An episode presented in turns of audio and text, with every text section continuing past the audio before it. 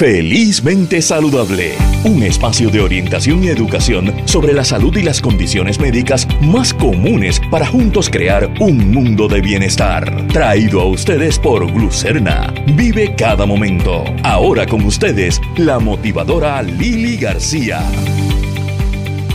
Muy buenos días amigos y amigas de Radio Isla 1320 y bienvenidos a Felizmente Saludable con Lili.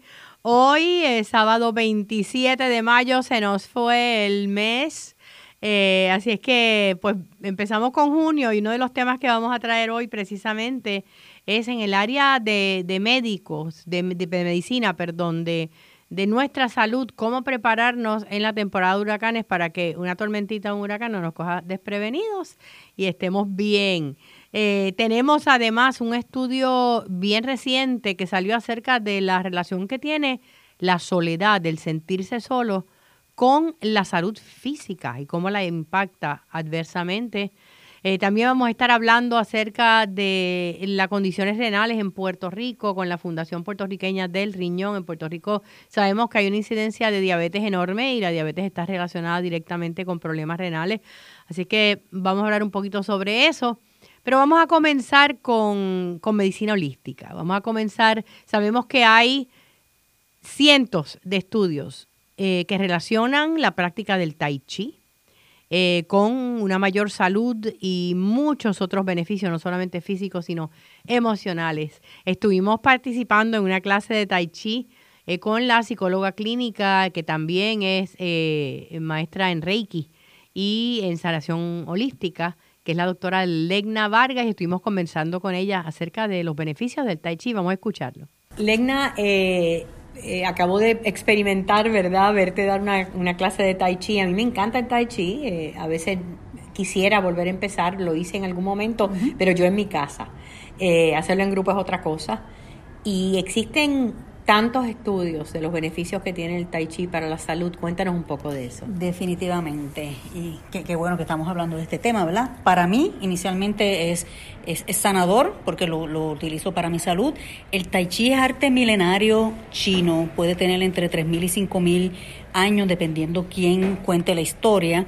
Eh, trabaja mucho con lo que es la respiración, movimientos bien suaves, las articulaciones, y esa respiración lo que hace es que oxigena todo el sistema nervioso central, eh, lleva maximizada esa oxigenación a través del torrente sanguíneo a todos los órganos del cuerpo.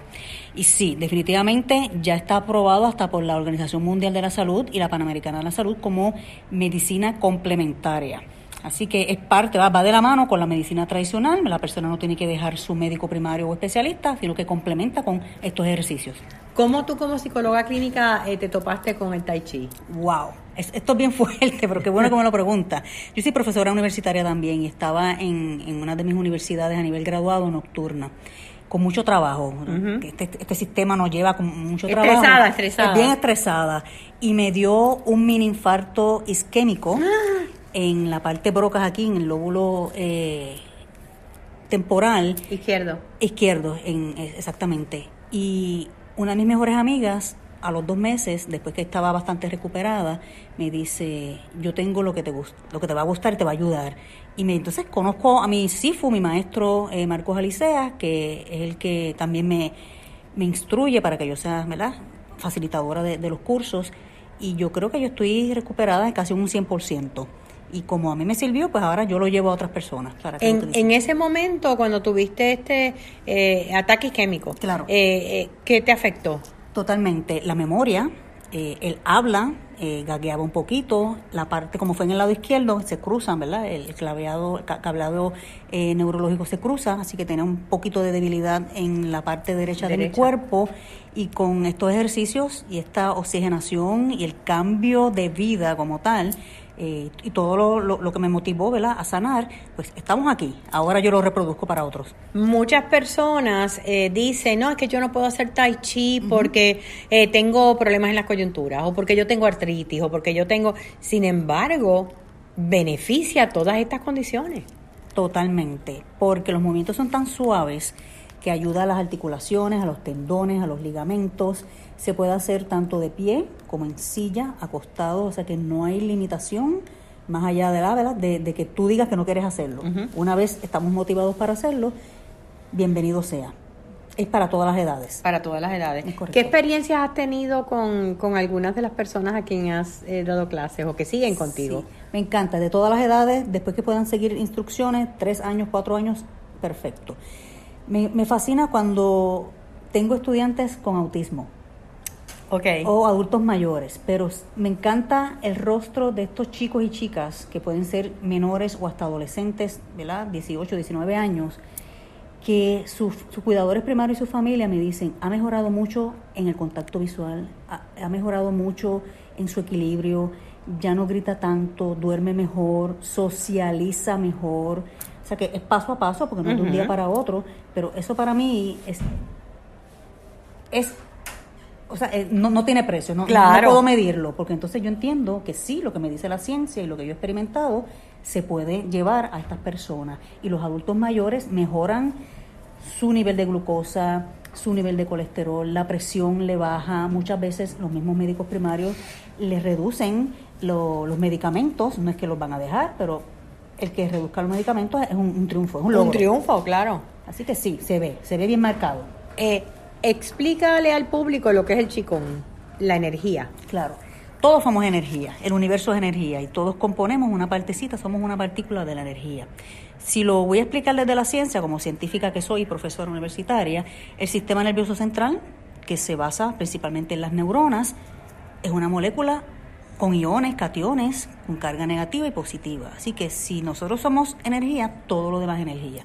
Por lo tanto, la respiración lo que hace es que obtenemos esa energía del medio ambiente, el universo, como querramos llamarlo, ¿verdad? Ese es el prana. El prana, claro, que, es en yoga, ¿verdad? que, se utiliza. Es la misma filosofía con movimientos diferentes, pero estamos eh, conectados, conectados para, para el mismo objetivo, que es la sanación y el equilibrio.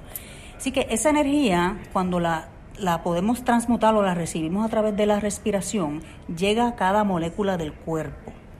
Las enfermedades, según la medicina china, también la japonesa y, la, de la India, que es donde proviene la, la, yoga, entendemos para nosotros que las enfermedades es un bloqueo energético, que puede ser por, la, por la herencia, por lo que comemos o por las emociones, o todas las anteriores. Así que estamos somatizando. Habíamos hablado anteriormente eh, de, la, de la epigenética. Así que podemos tener esa vulnerabilidad genética, pero no se activa a menos que hayan unos, factores. factores externos. Así que cuando se presentan esos factores y no tenemos salud es porque hay un bloqueo y un bloqueo energético. Así que el Qigong o el Qigong, como se conoce también, o el Tai Chi, pues trabaja para desbloquear eso que son las enfermedades. Defíneme nuevamente la epigenética. La epigenética es un paradigma bastante novedoso, 1942-43 eh, donde nos indica que sí hay una vulnerabilidad, un factor genético familiar, hay una herencia familiar que está allí presente, pero no todo el mundo desarrolla esas condiciones, sean físicas, sean metabólicas o sean psiquiátricas o psicológicas, porque el gradiente de concentración genético no es igual en todos. Así que puede haber personas que ya desde de temprana edad expongan o desarrollen una condición, pero no todo el mundo. Esos otros u otras tiene que ver con los triggers, los detonantes. Los detonantes. Que son los factores externos. Así es que eh, lo ideal sería los factores externos, y algunos no los podemos controlar, pero sí cómo reaccionamos a ellos. Son las maneras de afrontamiento, son las estrategias funcionales que podemos traer y desarrollar a través de la crianza, a través de estas estrategias que son integrales, complementarias, mejorar la dieta. Yo entiendo para mí lo que es el pensamiento y la nutrición es bien fundamental para mejorar nuestra salud. No tenemos que vivir enfermos. No. No.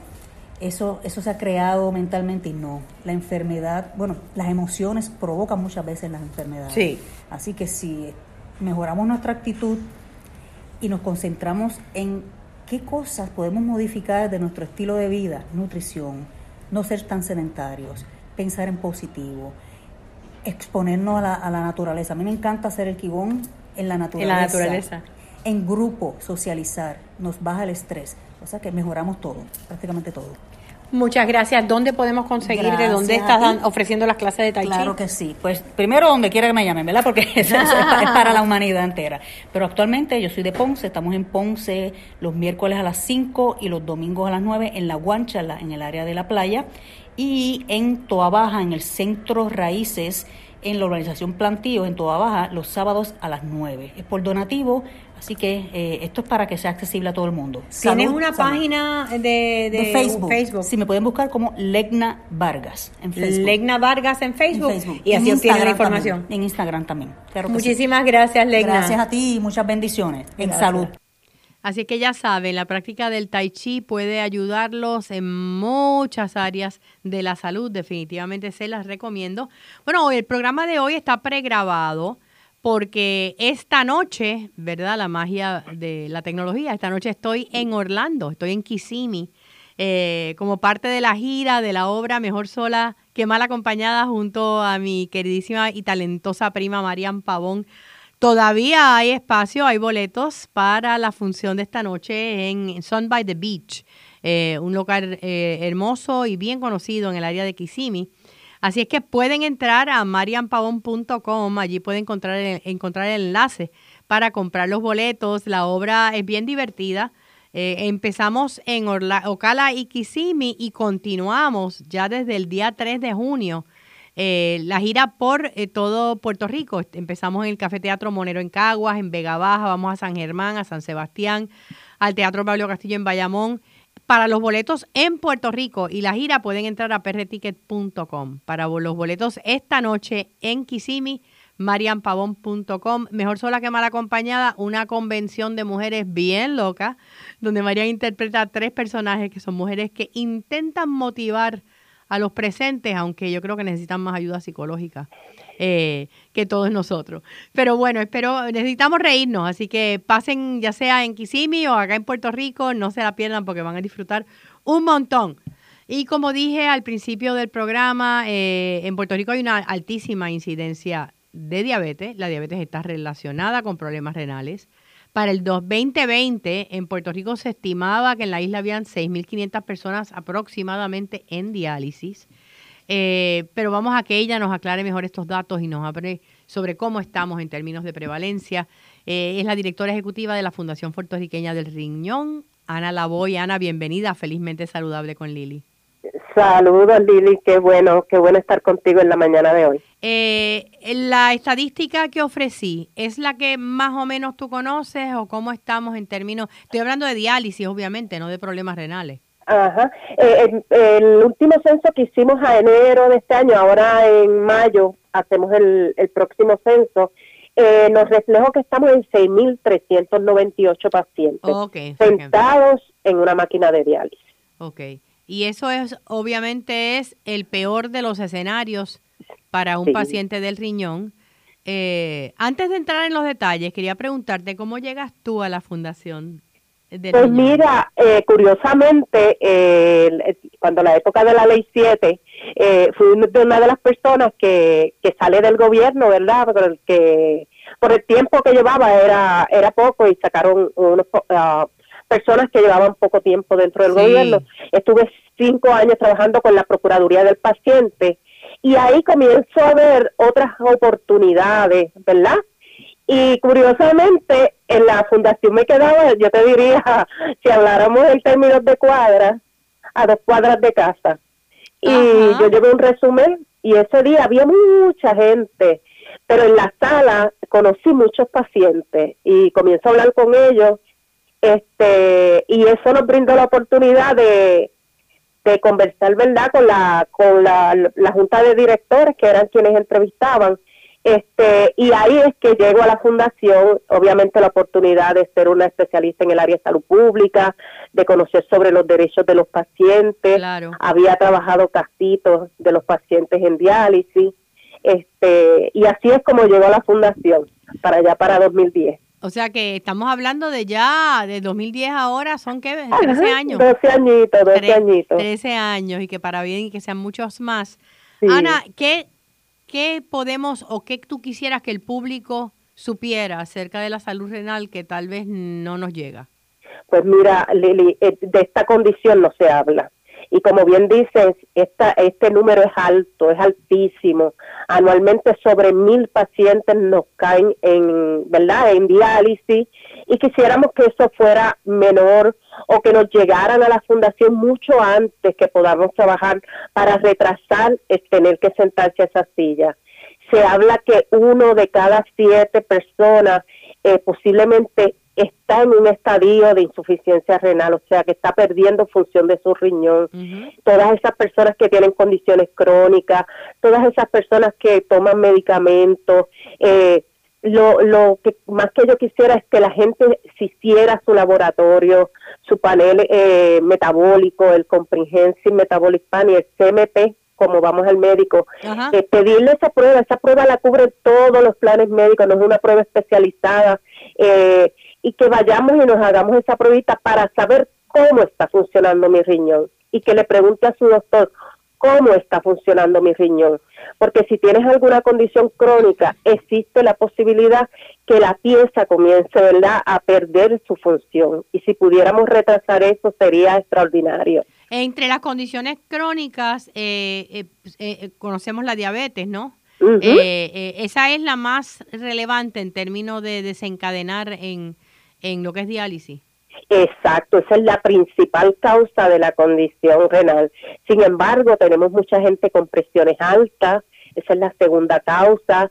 Tenemos mucha gente con obesidad y la gente piensa que no, pero la pieza eh, que si se detiene, colapsa mi sistema, es el riñón. Y toda esta grasa que se acumula alrededor de nosotros se está acumulando porque estamos teniendo una ingesta alta de alimentos y todo ese proceso ¿verdad? metabólico de nuestro cuerpo tiene que filtrar la sangre y eliminar todas esas toxinas. En adición a eso tenemos las condiciones eh, de artritis reumatoidea, de lupus. Son condiciones que se utilizan, ¿verdad? Ciertos fármacos para manejar la condición. La oportunidad que te brinda el saber que tienes una condición es que hay eh, medicamentos que metabolizan por riñón o hay medicamentos que metabolizan por hígado. Y si identificamos, ¿verdad?, que tu riñoncito está fallando o tiene una poca función, pues podemos con el médico en comunicación coordinar toda esa terapia de medicamentos que se te va a comenzar a dar. En la medida que identificamos a tiempo, podemos prevenir o retrasar este, y que nunca veas, ¿verdad?, sentarse a una silla de diálisis.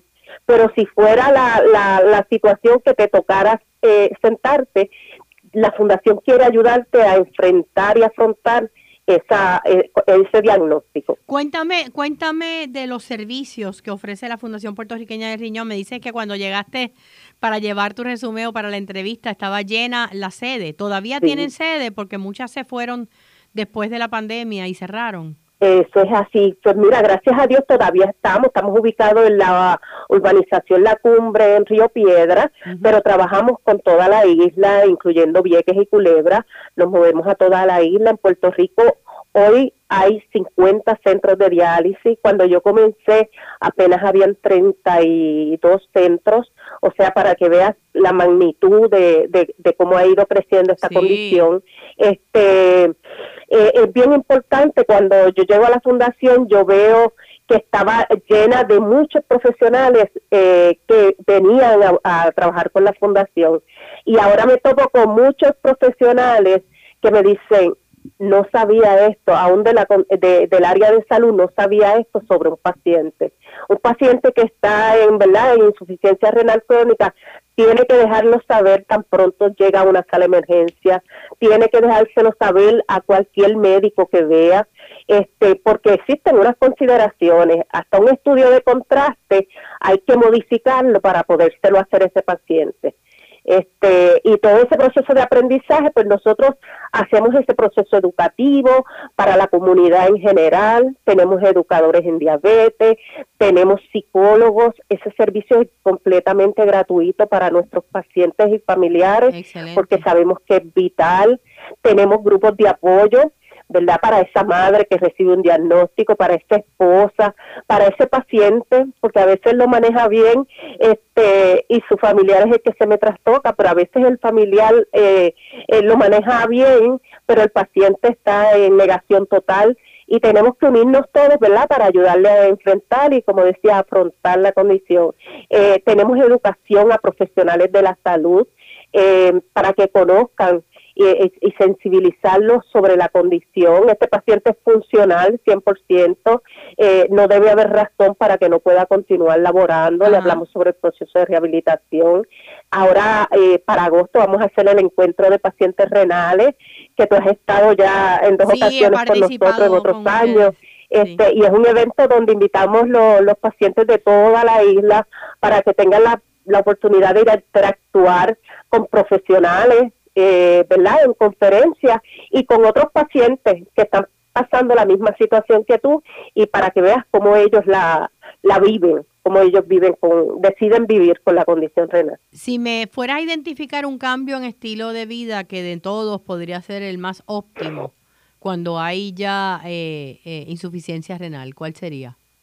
Cuando eh, lo más importante es cambiar posiblemente la alimentación. Hay que hacer unos controles. Eh, ya tu riñón no funciona al 100%, eso eh, ocasiona a que no elimine todas las toxinas de tu cuerpo o que elimine de más. Por ejemplo, tengo pacientitos que comienzan a eliminar proteína en orina este, pues ya ahí hay que modificar porque no queremos, ¿verdad?, eh, llevar esa pieza, como yo les digo, a, las personas al máximo de ejecución porque no está al máximo. Tenemos que cuidarla. Este, por ejemplo, hay que modificar la alimentación alta en potasio eh, porque puede tener unos efectos en el corazón, ya no lo elimina bien el riñoncito y eso se aloja en tu cuerpo, igual el fósforo, eso puede ocasionar que comiences a tener eh, picor en, en la piel, este y la alimentación contribuye grandemente a que ese paciente minimice esos síntomas o que retrase el fallo renal. Nosotros hemos tenido en nuestras clínicas de nutrición, que es otro de los servicios que ofrecemos un sábado al mes a pacientes en insuficiencia renal. Em, yo te diría, el paciente que más tiempo lleva con nosotros, desde que comenzamos las clínicas, tiene 17 años con dieta renal. ¡Wow!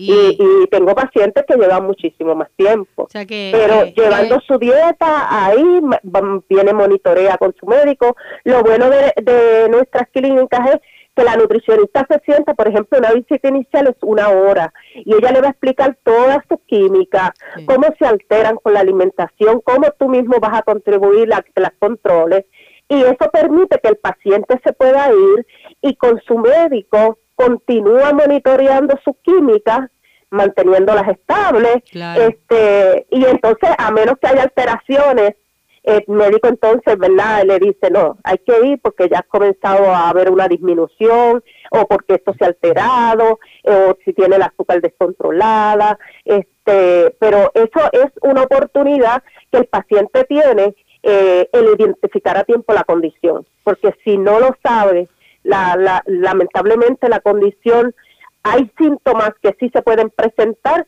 pero en ocasiones se presenta asintomática. Claro, y entonces cuando lo descubre es demasiado tardío. Es demasiado tardío. ¿Dónde puede obtener información el público acerca de la fundación? Están eh, obviamente presentes en las redes sociales. Danos el nombre. En el número 787-282-6509 eh, en las redes sociales estamos como Fundación Rinón, en Twitter estamos como PR Rinón, en Instagram también.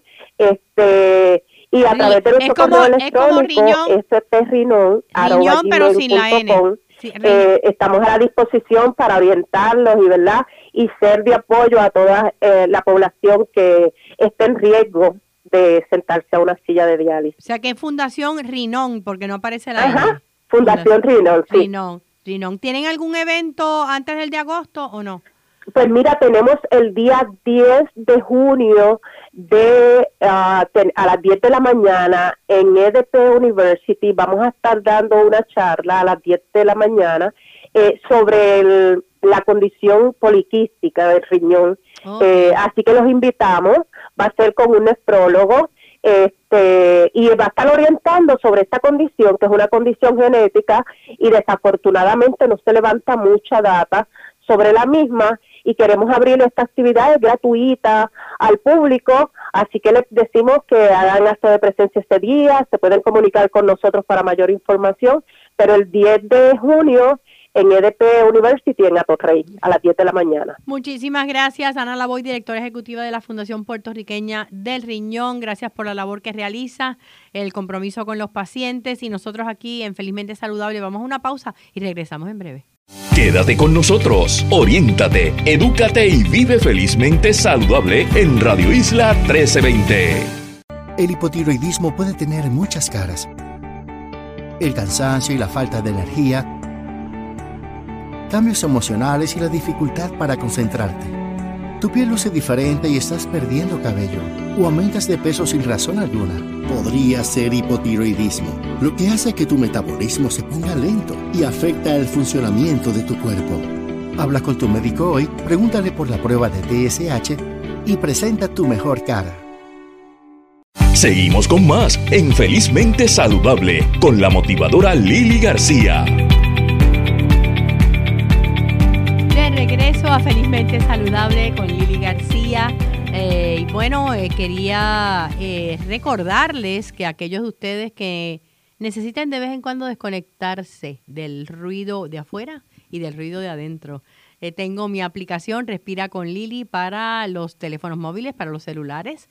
Pueden bajarla si tienes un iPhone desde tu App Store, si es Android, desde Google Play. Y Respira con Lili lo que te ofrece son meditaciones cortas de dos, tres minutos, donde te ayudan a balancearte, a aprender a respirar, qué es mindfulness, a conectarte con lo que es el balance en tu cuerpo y a reconocer y trabajar con las emociones tóxicas. Aparte de eso, hay un segmento, herramientas en mi voz, eh, que son columnas que escribo eh, que salen eh, cada dos semanas a través de behealthpr.com, esas columnas pero grabadas en mi voz. Así que les invito a que prueben Respira con Lili, se desconecten un poquito. Y hablando de inhalar y exhalar, la semana que viene comienza oficialmente la temporada de huracanes y hay quienes están con los pelos de punta. Eh, aunque no deberíamos, ya deberíamos estar preparados porque en la prevención y en la preparación se baja la ansiedad. Pero, ¿cómo a nivel de salud, aquellos que tomamos medicamentos, aquellos que tenemos procedimientos, podemos prepararnos para estar listos y disminuir el nivel de ansiedad durante esta temporada? Pues tenemos con nosotros a la doctora Mariceli Santiago, ella es investigadora en ciencias biomédicas y enfermedades crónicas, aparte de educadora en salud. Gracias por estar con nosotros nuevamente, Mariceli. Gracias a ti, Lili, por la oportunidad de siempre tener estos foros tan buenos para que la gente siga aprendiendo y sigan tomando buenas decisiones para su salud. Hablando de buenas decisiones, ¿cómo puede prepararse el público? Mira, Lili, eh, cuando tú me trajiste este tema, a mí me gustó mucho porque eh, sabemos que en Puerto Rico tenemos un alza bastante impresionante de enfermedades crónicas, ¿verdad? Eh, y cuando hablamos de enfermedades crónicas, pues para mencionarte algunas, tenemos los pacientes de diabetes, cáncer, los pacientes de diálisis, pero también esto va atado con los pacientes o con las poblaciones que son vulnerables o susceptibles, ¿verdad? Que son pacientes con sistemas inmunológicos sumamente comprometidos, eh, tenemos los niños, los envejecientes, las mujeres embarazadas, eh, pacientes que, que han recibido, por ejemplo, ¿verdad? Tratamientos que le baja la las defensas del cuerpo, o los mismos pacientes que han recibido trasplante de médula ósea. O sea que eh, entre todas esas eh, categorías que te acabo de decir, yo creo que nosotros en alguna de ellas caemos. Caemos. Sí, claro que sí. Entonces, eh, sabemos bien, como dijiste ahorita, ¿verdad? Que nuestra isla, pues, eh, pues todos los años estamos ya, eh, somos el epicentro de los huracanes o de las tormentas tropicales. Digo, dicen que este, dicen que este año va a ser más suave. dicen que este año va a ser un poco más suave mientras esté el niño, pero más suave puede ser que haya menos tormentas, pero que una de ellas pase por aquí y tú sabes que aquí con que caigan tres, tres lluvias ya se va la luz. Así es que... Eh, Exactamente, eso era lo que iba, que a veces hay que esperar por, eh, por, por ejemplo, una actividad sísmica, un paso de huracanes, ya sea agua, para nosotros representa un problema porque los sistemas del país, pues, eh, ¿verdad? Desgraciadamente no están preparados para emergencias. Eh, y el paciente mismo y el individuo mismo, el ciudadano con su familia, tienen que hacer un plan, ¿verdad? Para saber qué es lo que van a hacer en caso de que alguno de estos escenarios ocurra, Eh, porque cuando hablamos de salud, ¿verdad? Eh, y no la cuidamos en, en estas categorías que te acabo de decir, eh, pues las personas pueden perder la vida, ¿verdad? Si no tienen un, plan, un plan listo y un plan este para que puedan ejecutar. Así que yo te diría que dentro de las cosas comunes que todo paciente debe tener a la mano, es la famosa mochila o el go bag o como ustedes le quieran llamarlo, la bolsita que uno puede tener con uno mismo. La mochila, la, la mochila de emergencia. La mochila de emergencia, exactamente. Eh, entonces, esa mochila, pues mira, pues te ayuda a muchas cosas, ¿verdad? Le ayuda a poder estar eh, un poco más cómodo, yo digo, emocionalmente al paciente y al familiar que lo está cuidando, a que por lo menos si tiene que estar eh, fuera de su casa, ¿verdad? Pues ese paciente pueda estar estable por lo menos por las próximas 72 horas, ¿verdad? este, y en 72 horas pues podemos tener lo que vendría siendo pues un paciente, entre comillas, estable, ¿verdad? Ahora, cuando hablamos de pacientes eh, eh, en general, además de tener lo que vendría siendo esta mochila, ¿verdad? Que pueda tener estas cosas básicas, sí es importante que el paciente tenga, Lili, su identificación con, ¿verdad? Con ella o, con él. Es muy importante. copia del plan médico. información del doctor que lo está atendiendo actualmente o del centro de salud que lo está atendiendo. Eh, también debe de tener, obviamente, ¿verdad? Unas copias de las llaves, eh, de la casa, del carro, eh, copias de los laboratorios más recientes y un listado de familiares o de amistades más cercanos en caso que, ¿verdad? Pues ocurra alguna emergencia mayor que no queremos, pero sí queremos tener una red de apoyo que podamos saber hacia dónde buscar. Y tú sabes que, Mariceli, la, la lista de los medicamentos, eso es determinante. Sí, la lista, a eso iba. Este, además de eso, eh, mencioné la copia de los laboratorios más recientes y también esto va atado con la lista de, medicamentos porque vamos a suponer que, ¿verdad? Eh, eh, Dios no lo quiera y ocurre una tormenta o un huracán bastante fuerte, el paciente tiene que irse fuera de la isla, pues ya el paciente tiene consigo, ¿verdad? Claro. lista de medicamentos y tiene como un, como un plan y su perfil médico, una copia. Muchos de los pacientes en Puerto Rico ya andan con sus copias de su, de su, de su récord médico. Para eso mismo, porque si la oficina del doctor no puede atenderlo, el paciente entonces pueda recurrir a otro doctor o a otro especialista y el paciente no se quede sin tratamiento. Eh, ahora, cuando hablamos de, por ejemplo, de lo que es este diabetes, ¿verdad? Pues es bien importante que ese paciente diabético pueda también tener en su mochila fuente de hidratos de carbono o azúcar, como por ejemplo los, las, las famosas este, pastillitas o las barras nutricionales, eh, tener agua embotellada, eh, tener comida eh, no perecedera para tres días con un abrelata.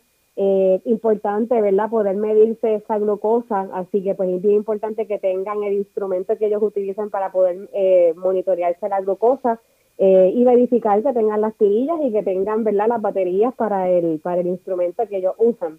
Eh, también una botellita plástica se recomienda o una bolsita eh, para que ellos puedan entonces echar las jeringuillas, ¿verdad? O las lancetas una vez las utilicen. Mm. Este, así que eso es bien importante para los pacientes diabéticos. También para los pacientes que son renales, que esto también se vuelve bien, bien retante porque tú sabes que para María, ¿verdad? Eh, hubo un reto enorme con los pacientes eh, renales, especialmente con estos pacientes que están recibiendo diálisis. Ahora mismo, antes de conversar contigo, estábamos hablando con, con Ana Lavoy, la directora de la Fundación Puertorriqueña del Riñón, y, y los casos en ah, Puerto Rico ahora mismo, según el, sí, según el censo más reciente, son 6.398, que es una cantidad significativa. Wow, pues eh, estamos alineadas entonces. Pues mira, yo conseguí algunas recomendaciones así, ¿verdad? Para, eh, para hacer un plan, ¿verdad? Para estos pacientes que, que, que tienen que dializarse. Eh, si por lo menos el paciente, como te dije nuevamente, lo importante es poder mantenerlo estable, ¿verdad? Durante esas, esas 72 horas. eh, lo que la literatura recomienda es que como el paciente no va a tener acceso a, a poder hacerse el proceso de diálisis, pues entonces el paciente debe de controlar unas cosas, ¿verdad? Para no exacerbar, eh, ¿verdad? Este, un poco más lo que vendría siendo el riñón, ¿verdad? Claro. Este, así que algunas de las recomendaciones bien básicas es cuánto líquido debe de tomar ese paciente por día. Pues la ingesta de líquido debe ser, este, ¿verdad? Mínimo eh, dos tazas por día. Esto ayuda, ¿verdad?, al paciente a poder disminuir lo que es la edema, lo que es la hinchazón o también la dificultad para respirar. Eh, cuando hablamos de, de líquidos o de ingesta de líquido, ¿verdad? Que a veces lo más simple, la gente eh, eh, no sabe lo que es lo más simple, lo que es un líquido, cómo lo puedo ¿verdad? diferenciar de que no es un líquido. Pues mira, líquidos, agua, leche, café, limonada, sopa, refresco, gelatina, yogur, salsa, esos son ejemplos de líquidos, ¿ok? Para que la gente se, se este, puedan ir haciendo eh, eh, su lista. Su lista. Eh, si la persona tiene sed, ¿verdad? Sabiendo que entonces la cantidad o el volumen de líquidos tiene que ser, ¿verdad? Bastante reducido y observado para ese paciente, pues lo que se recomienda es que el paciente pueda masticar chicle, pero que no tenga azúcar, para que entonces este pueda, ¿verdad? Aliviar la sed y esta señal es la que llega al sistema nervioso central y en cierta manera lo engañamos, ¿verdad? Wow, no sabía eso. Cuando la persona está masticando, la, la sed automáticamente se alivia. Pero si tenemos un paciente eh, que está con diálisis, pero también es diabético, pues eh, hay que cuidar ¿verdad? muchísimo el azúcar. Así que en caso que el azúcar baje demasiado, pues entonces se recomienda los bombones estos bastante grandecitos los, o, los, o los caramelos duros que tienen un poco más de azúcar para entonces ir ¿verdad? Eh, eh, equilibrando un poco más el azúcar de esa paciente o de ese paciente. Eh, en términos de comidas, que evitar? Obviamente, comidas que sean muy saladas o comidas que tengan alto contenido de potasio, ¿verdad? Como son los plátanos, los aguacates, las papas fritas, el jugo de naranja. Así que eso es importante, que son cosas que el paciente debe de evitar ¿verdad? a toda costa en lo que el paciente puede llegar a su diálisis y también bien importante, alimentos que sean bien altos en proteínas, como por ejemplo el cerdo, el pollo, el pescado, eh, los huevos, el famoso queso cottage, este, o el queso suizo o el mismo yogurt. Así que eso es bien importante para los pacientes de, diálisis, ¿verdad? Y, sabemos que ya en, en, los, en los mismos centros de diálisis, yo creo que después de María, muchos de los centros ya tienen uno, ya tienen planta, sí, ¿verdad? Ya claro. tienen disponibles para que el servicio no pare, pero como no sabemos qué magnitud pudiera venir, ¿verdad? O qué, eh, o qué inconveniente pudiera suceder, pues aquí lo que estamos preparando es el paciente para que pueda tomar acción. Eh, estos son algunos ejemplos, ¿verdad?, de diabetes diálisis, porque sabemos que son pacientes que si no reciben ese tratamiento, ¿verdad?, a tiempo, pues son pacientes que, que su vida puede estar eh, corriendo peligro, al igual que también los pacientes de cáncer. Este, con los pacientes de cáncer, las personas que están, eh, ¿verdad? Que son, que deben de estar un poco más pendientes acerca de estas preparaciones, pues por ejemplo, los que están tomando eh, quimioterapia activa, ¿verdad? Bien importante, lo que sugiere es que no, no, por ninguna razón, los tratamientos los paren, ¿verdad? Y aquí entonces el médico lo que hace es que en caso de que haya que parar por el paso del huracán o de la tormenta, pues entonces se le vuelve a hacer otro otro tipo de itinerario al paciente claro, eh, para entonces poder reponer, ¿verdad? Esos días eh, que no va a estar tomando quimioterapia o los días que no va a estar tomando quimioterapia, el, el doctor entonces cubre al paciente con otro tipo ¿verdad? De, de medicamento. Lo importante es que el, paciente siempre esté en tratamiento activo. Te iba, eh, eh, te iba a comentar, Mariceli, que para mi tranquilidad, por ejemplo, yo no tomo muchos medicamentos, pero los que sí tomo, por ejemplo, yo, yo tengo doble dosis para los meses de septiembre. compro sí, porque así ya sé que si pasa algo, si la farmacia tiene, no me quedo sin medicamentos. Esa es otra, tratar de tener suficiente. esa, esa es otra importante porque eh, sabemos, ¿verdad? Como te dije, cancelar la visita, pues a veces uno dice, no, viene un huracán, ahora me quedo sin refill y eso, pues, en un buen punto. Eh, los refills, si esto lo sabemos, ¿verdad? Muchas de las oficinas médicas eh, pues ya te envían el refill directamente a la farmacia de tu preferencia. Sin embargo, tenemos que pensar que la luz se va a ir. Así que por eso se recomienda al paciente que esa receta que te mandaron electrónicamente, pídesela al médico física para que tú tengas esa, esa receta contigo. Esa es buena. Y que por lo menos tengas refills para los próximos 90 días. Este, ¿Por qué? Porque pues sabemos que también el, los sistemas están frágiles y si no hay luz, pues por lo menos que tú tengas tu receta contigo y te puedan despachar el medicamento. Así que es importante que siempre se tenga un backup de por lo menos eh, 90 días, ¿verdad? En, términos de, de medicamentos. Y otra cosa eh, que me otra cosa que me funciona, hay un medicamento que yo uso para la osteoporosis que es un como un EpiPen, algo que tú te inyectas, ¿verdad? Eh, ajá, entonces eh, tiene que estar refrigerado. y yo para efectos de viaje compré, de hecho lo, lo, ordené en línea porque en Puerto Rico no lo conseguí, pero me imagino que tal vez en algún sitio lo hay. Es como una carterita para yo, eh, que tiene un, una, una base plástica que tú la pones en el congelador, eh, congelas esa área y cuando vayas a ir de viaje, pues te puedes llevar eh, el medicamento en frío y te dura, bueno, yo, yo fui a Egipto en noviembre pasado y me lo llevé y fueron 12 horas de, vuelo y todavía estaba frío cuando llegó. O sea que yo pienso que es algo bien conveniente para tenerlo cuando hay una temporada de huracanes donde puede haber un apagón, pueden haber varias horas sin luz.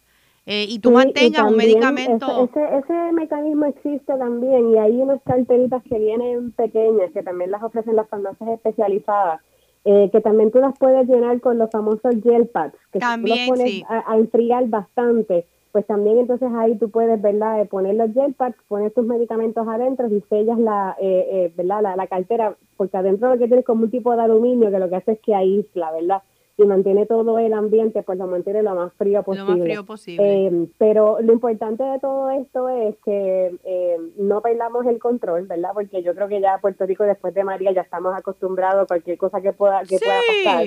Pero, este, pero las emergencias siempre sorprenden a uno, ¿verdad? Por eso son emergencias. Así que eh, personas que eh, esté dentro de la categoría de personas que son o poblaciones que son altamente susceptibles o enfermedades o verdad que tenga algún tipo de enfermedad eh, crónica, es importante que hable todas estas opciones con su médico, ¿verdad? Porque estas, estas son recomendaciones, algunas básicas, algunas más detalladas, pero están en tratamiento activo, ¿verdad? un centro de diálisis, un diabético, un paciente con cáncer, un paciente con HIV, ¿verdad?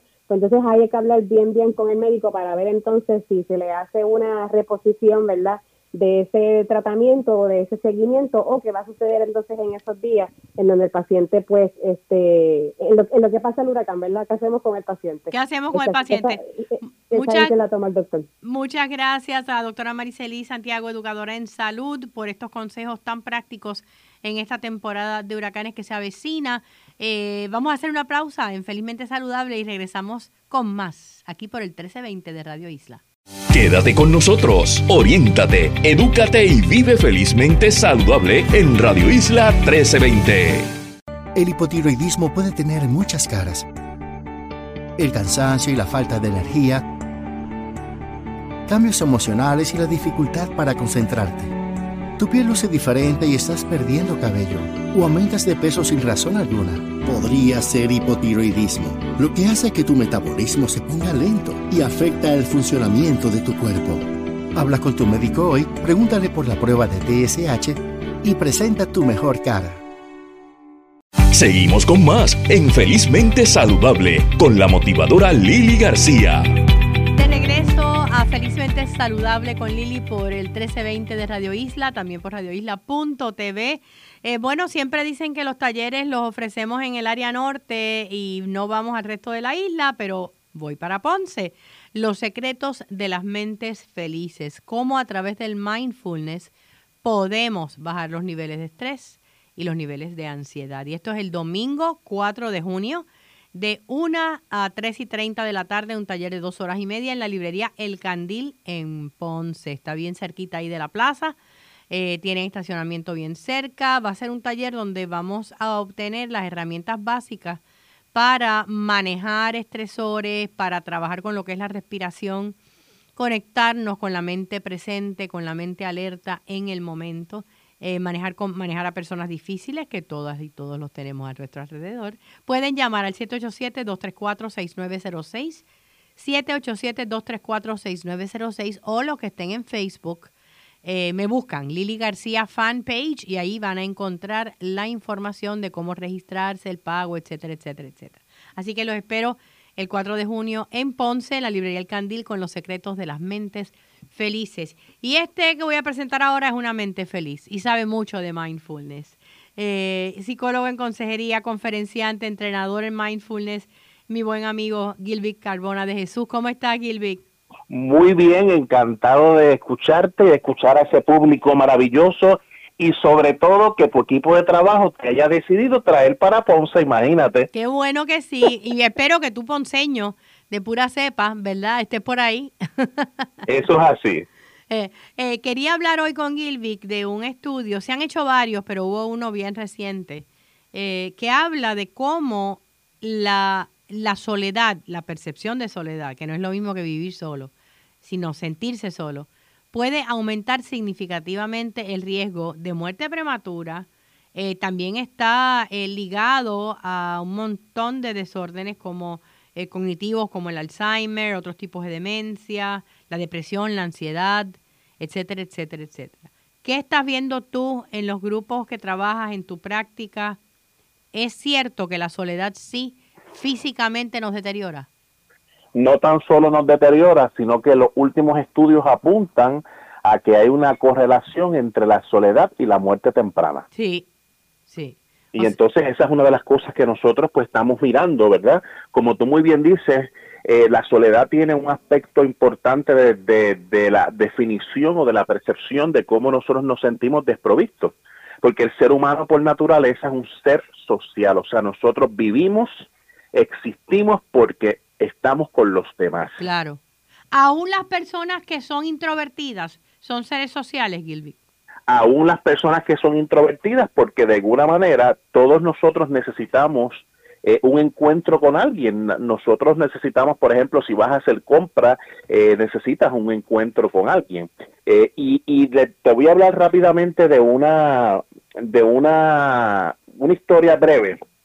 Está el lugar bien famoso donde hacen café, que no es el, el norteamericano, sino este lugar se daba cuenta de que este señor iba todos los días a tomar el mismo café. Y él se quejaba con la gente, él peleaba con las, con las muchachas, pero al final, cuando murió, pues van a su casa, él era una persona que vivía solo y él tenía guardado todas esas notitas que aquella vez eran en papel que estas personas le dejaban. Y una de las cosas que en su diario él planteó es que él iba a ese lugar dos veces al día porque era la única familia que él tenía.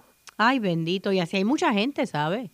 Definitivamente. Así que mira cuán importante es incluso para las personas introvertidas, incluso para las personas que, que ¿verdad? Porque yo sé que hay personas que son contemplativas. Eh, nosotros, por ejemplo, vemos algunas de estas, de los religiosos eh, occidentales, ¿verdad? Cristianos y, y no cristianos, que deciden voluntariamente estar en unos espacios de soledad. Pero si te das cuenta, aunque ellos hacen votos de silencio, siempre hay alguien allí que interactúa con ellos. Sí, a mí me da gracia cuando mencionas eso porque mami es así, digo, ya interactúa porque ya a los 85 años todavía trabaja, ¿verdad? En el negocio de la familia, pero ella le encanta su espacio solo. Entonces yo que soy la que la acompaño a las citas médicas, todo el tiempo, pues ella me dice, ay, tú hablas tanto con los médicos y con las doctoras. Yo, pues mami, es que yo soy así. Y terminamos hablando y terminamos gente que tenemos en común, eh, hablando sobre la vida. sobre Entonces ella no es así. Ella tiende a ser mucho más callada, pero eso no, el, eh, en el caso de ella, aún viviendo sola, ella no se siente sola. Y, y, y eso es lo que quería que también habláramos. No es lo mismo. Yo vivo sola, yo no me siento sola. Claro, pero entonces de todas maneras siempre hay un proceso de interacción, porque yo quiero que la gente sepa que cuando nosotros miramos la, la soledad, la soledad se da por varias instancias, ¿verdad? Una de ellas es eh, porque yo tenga una pérdida. Otra puede ser por divorcio, cuando yo me mudo de lugar, cuando cambio una etapa de vida. O sea que por lo general nosotros vamos a tener momentos donde la soledad es parte de nosotros. Lo que pasa es que cuando, nos, cuando los seres humanos están por mucho tiempo sin esa interacción con unas personas que sean significativas para ellos, tienen un mayor riesgo, por ejemplo, de aumento de condiciones cardiovasculares. Pero no, no, no lo voy a hablar en el vacío. ¿Por qué? Ah, porque nosotros tenemos dentro de nuestro cerebro un tipo de células, de neuronas, que son importantes, que se le llaman las neuronas espejos. Y esas neuronas espejos lo que hacen es que yo me sienta bien cuando soy acariciado, cuando alguien importante está cerca de mí, cuando yo percibo su perfume. Wow. Y todos este tipo de cosas van conectándose para yo sentirme eh, que tengo mi espacio, pero que no estoy aislado. Porque si hay algo que en realidad al ser humano le causa muchísimo, muchísimo estrago en su ser, es estar aislado. De hecho, las últimas estadísticas de la Universidad de Duke dicen que la mortalidad de una persona que está sola, sobre todo de la tercera edad, es como si consumiera 15 cigarrillos al día. A ese nivel. A ese nivel. Así que es alto esa, ese impacto que tiene y sobre todo el impacto que tiene en el cerebro. Nosotros tenemos una, una sustancia, ¿verdad?, que se llama la dopamina, que esa, que esa tiene que ver con cómo nosotros percibimos lo que está a nuestro alrededor, que, eh, con la felicidad. También otra que se llama la serotonina, pero esta dopamina solamente se segrega cuando estamos interactuando con los demás. Oh, y por eso es importante. Así que la memoria se va afectando en pacientes sobre todo que son predemencia o que tienen demencia.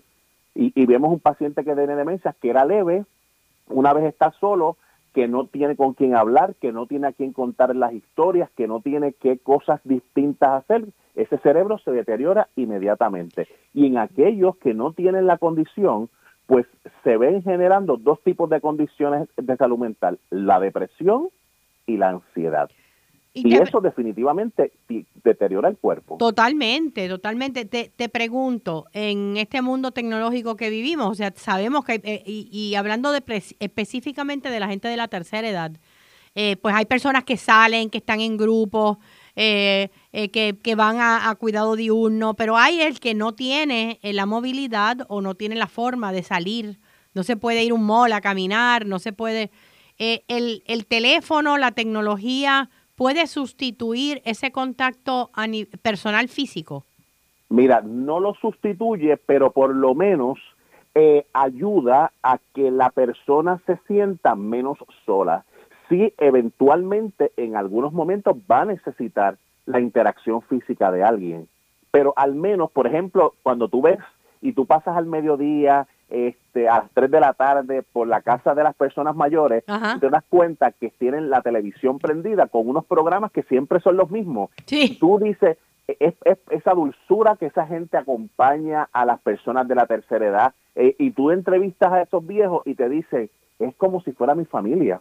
Cuando, cuando veo a Lili en tal programa, Lili está allí, dijo aquello que a mí me impactó, sí que sabe lo que me está pasando. Pues esas son herramientas de acompañamiento, pero llega un momento donde eso no es suficiente. Donde hay que ir un poquito más. Y ahí es que entramos aquellos que estamos afuera con esas llamadas telefónicas. Claro, con esas llamadas telefónicas, estar pendiente de lo que le sucede, a pesar de que tu familiar, por ejemplo, te diga, no, no hay problema, yo, yo puedo ir al médico solo, pero de vez en cuando tú dices, no, yo quisiera acompañarte. Y, y tú quizás se lo puedes transformar de otra manera y decirle, no, es que yo, para mí es importante acompañarte. Si tú quieres, yo no voy a opinar nada sobre tu interacción con el médico, pero yo necesito acompañarte porque si eso es importante para ti, también lo es para mí. Así que cuando nosotros nos sentimos muchas veces solos, es que no nos sentimos importantes, no nos sentimos amados. Y yo necesito trabajar con un andamiaje para recuperar eso. Yo siempre he dicho que las comunidades y las urbanizaciones, y más después de todo lo que hemos pasado en términos de desastres naturales, este, necesitamos tener un censo de quién vive allí, quién está solo, para poder pasar por estas casas de o apartamentos de personas que viven solas y saludarlos de vez en cuando y saber que son vulnerables. Exactamente, que nosotros estamos allí, que, eh, que vamos a estar allí para no para invadirle su espacio, sino para acompañarlos desde donde nos permitan. Tú sabes que ayer mismo cuando estaba, cuando hablamos de este tema, estaba buscando una información y resulta que el último estudio que se hizo en, el, en abril de este año de la Universidad de, Kansas, una de las cosas que estableció es que cuando tú ves a alguien en soledad, aumentan los niveles de inflamación en el cuerpo. Wow. Y entonces, pues, la, la, por ejemplo, en el caso de las condiciones como la artritis, ellos han estudiado algunos pacientes que trabajaban en una industria, por ejemplo, farmacéutica, y ellos tenían que hacer una tarea repetidamente y eso desgastó su sistema, pero también el que no interactúan con nadie. Claro, están haciendo una tarea solos ellos. Solo, y entonces pues eso hace porque nosotros tenemos una, una hormona que se llama el cortisol, y entonces pues ese cortisol se segrega en la medida que yo tengo altos niveles de estrés. Y cuando yo estoy pasando por una situación, pero estoy acompañado, los estudios dicen que tengo mis niveles de estrés bastante bajitos. Eh, te pregunto ahora, yéndonos al otro lado del espectro, porque siempre que se habla de, la, de, sentirse solo, se habla de las personas de la tercera edad, de los viejos. Pero hay muchos jóvenes bien solos. Hay jóvenes que no tienen interacción ninguna excepto con a través de la computadora. eh, a través de los juegos de video. Es verdad, están interaccionando, pero es de forma virtual completamente. Claro, claro. Me encanta tu pregunta porque definitivamente las personas de la tercera edad tienen quizás unas herramientas para manejar la soledad, pero los niños y los jóvenes no. No.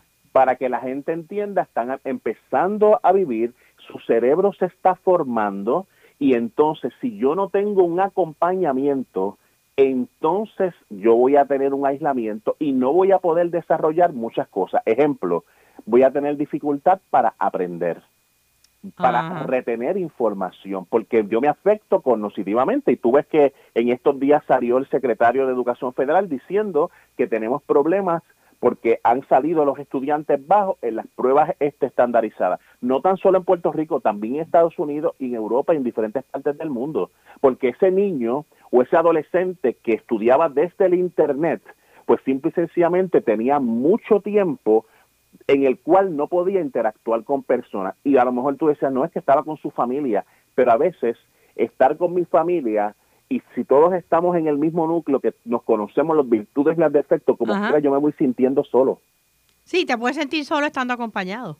Exactamente. Y, y mira lo que lo que mencionaste eh, para añadir esta semana el secretario, eh, el, el, el, surgeon, el U.S. Surgeon General, que es el secretario eh, eh, general de los Estados Unidos, ¿verdad? De salud, em, dice que no hay pruebas que puedan decir que las redes sociales son saludables para los jóvenes, que es por el contrario que eh, hay un artículo, un estudio reciente de la Sociedad Americana de Psicología que dice que hay mayor riesgo de ansiedad y de depresión en adolescentes por la exposición que tienen al, al bullying, al acoso, a la discriminación y en muchos jóvenes su única interacción es a través de redes sociales constantemente. Y esto es bien peligroso, pero el que tiene el control es el padre. Claro, entonces esa parte que tiene que ver con la con la interacción con el otro, que se da obviamente a través de, ese sistema límbico, ¿verdad? Que no está en nuestro centro emocional, pues no se puede dar porque no tengo a alguien frente de mí. Y eso no se puede modelar a través del Internet. No. Eso hay que modelarlo de persona a persona. Así es que tenemos que tener mucho cuidado porque definitivamente, eh, tanto para los jóvenes, imagínate que entre las cosas que dice es que jóvenes de 12 a 15 años que pasan más de tres horas al día en las redes sociales, que es más o menos el promedio de lo que pasan, eh, y cuidado si adultos también tienen eh, mucha más probabilidad de pobre salud mental en comparación con aquellos que lo usan esporádicamente. Definitivamente. Y tenemos entonces que empezar primero individualmente. Es yo reconocer que hay momentos donde yo no tengo ningún problema con estar solo y esos momentos son los que me permiten a mí tener una reflexión sobre la vida, pero que también hay momentos donde yo necesito eh, interactuar con alguien y a pesar de que se me haga difícil porque soy tímido, porque yo necesito buscar esos momentos porque si yo llego al, al espacio donde yo me aíslo, ahí voy a tener un gran problema. Gracias, gracias, gracias, Gilby Carmona de Jesús. Eh, tu eh, teléfono de la oficina, por favor. Sí, nada, me pueden conseguir a través de mis redes sociales, con mucho gusto, Gilby Carmona, a través de mi Instagram y de mi página, mi fanpage de Facebook, y allí mi personal pues los va, los va a, a coordinar para el servicio que deseen. Muchísimas gracias y bendiciones para ti. Un abrazo, buena vibra. Y para ustedes, amigos de Radio Isla, será hasta la semana que viene, recordándoles siempre que la felicidad es una decisión personal, que tengan una semana con mucha felicidad y sobre todo mucha salud. Será hasta el sábado.